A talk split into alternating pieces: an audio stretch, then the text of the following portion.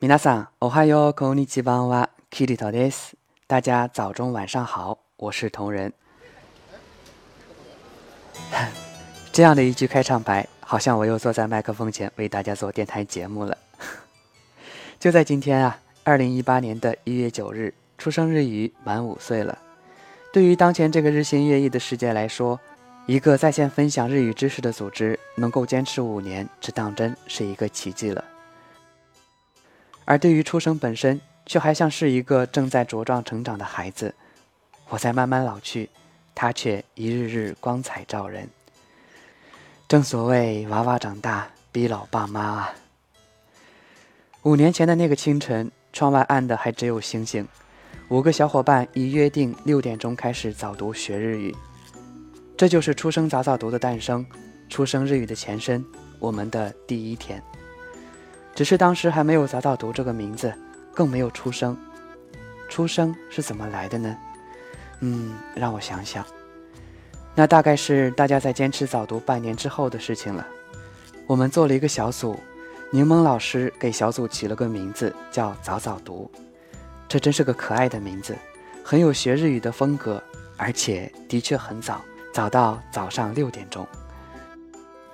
而当小组不断成长，早早读这个名字又有点限制了小组能够涉及到的领域。这时候，小伙伴兔子说：“我们叫出生吧。”当我第一眼看到这个名字的时候，立马就拍板了。多好的名字啊！出生，清晨第一声。而我们又是对朗读和声音有着那么高追求的一群人，于是出生早早读就有了一次华丽转身。如今五年过去了。五年是多漫长的一个时间啊！当初的五位创始人，有的毕业工作，有的成家立业，有的去往国外发展。值得欣慰的是，其中的三位，柠檬老师至今仍坚持在出生日语教学的一线；Peter 老师作为出生电台的副台长，带领电台的小伙伴们为大家奉献了诸多精彩节目；而我则慢慢转为出生幕后工作。时间就是这样吧，流逝中有人去，有人来，也有人坚持不懈，在时间里出生做了那铁打的营盘。都说人生若只如初见呐，而出生的美好似乎一直没变。转眼我们度过了二零一七年，二零一八年的路我们也已走过了一小段。过去的这一年，出生都做了什么呢？我想跟小伙伴们唠叨唠叨。这一年，我们继续无偿为大家提供日语公开课，教学部的老师们为学日语的小伙伴贡献了一千五百多节公开课，共有二十多万人次现场收听，并因此而获益。我们的传统节目早早读更是全年无休，连春节也不例外。这一年，我们用心做了一个电台，出生电台的主播和老师们为大家精心奉献了五百六十二期精彩日语节目。我们在喜马拉雅、网易云音乐、蜻蜓 FM 收到了二十五万的粉丝关注，播放量过千万。喜马拉雅排名前八的日语节目里有四个是出生日语的。这一年，出生的新媒体运营小伙伴们又坚持了三百六十五天的推送，为大家奉献了从五十音图到中高级日语，再到日本文化等领域的诸多干货，逾十万人次从出生日语公众号学习日语知识。这一年，我们坚持做免费和微收费的公益活动，朗读会、每日一句、五十音图入门、新标日总复习，这些活动场场爆满。小伙伴们学得不亦乐乎，后勤人员们也是忙得不亦乐乎，共同学习的氛围从来都是那么高涨。新的一年活动仍将继续，有意愿参加活动的小伙伴可以加出生君的微信报名，出生君的微信号是 c s 二 y j u n。这一年出生卡通形象出生君出生酱。和吉祥物初出生生在设计师小姐姐笔下横空出世，初生原创系列表情在 QQ、微信等平台被大量下载使用，出生君和出生酱更是以鲜明的人物性格受到了广大小伙伴的喜爱。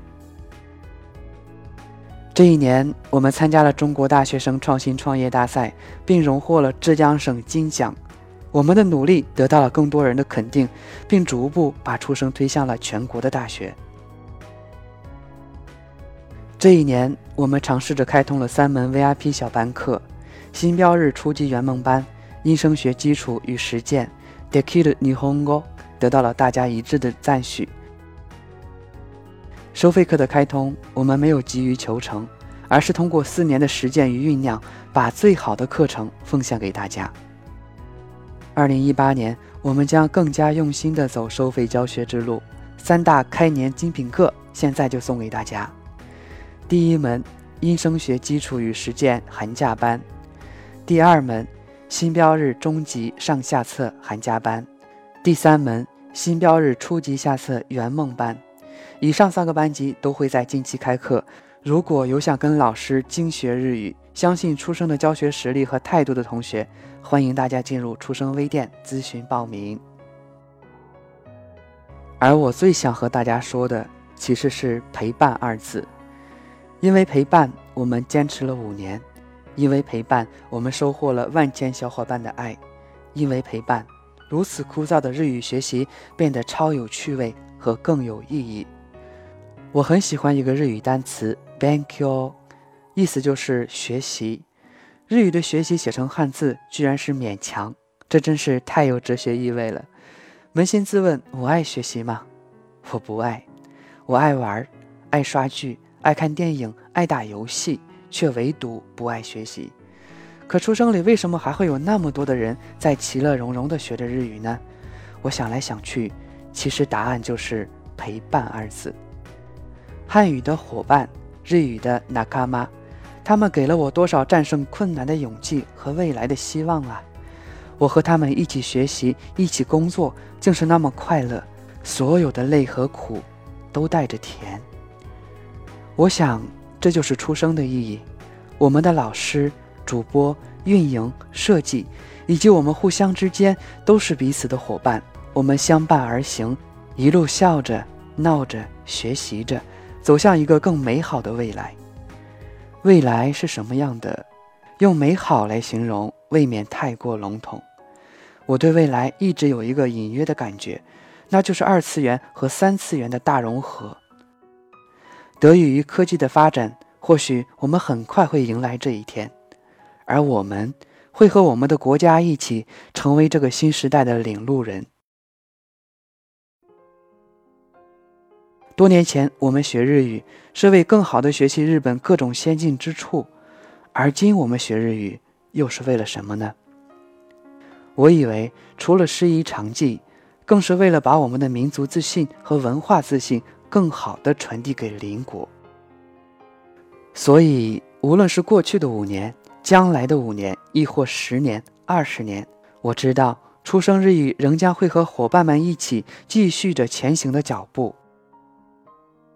我庆幸我结识了日语，我庆幸与这么多的伙伴相遇，我庆幸能和志同道合的人一起做喜欢的事，我庆幸我还年轻。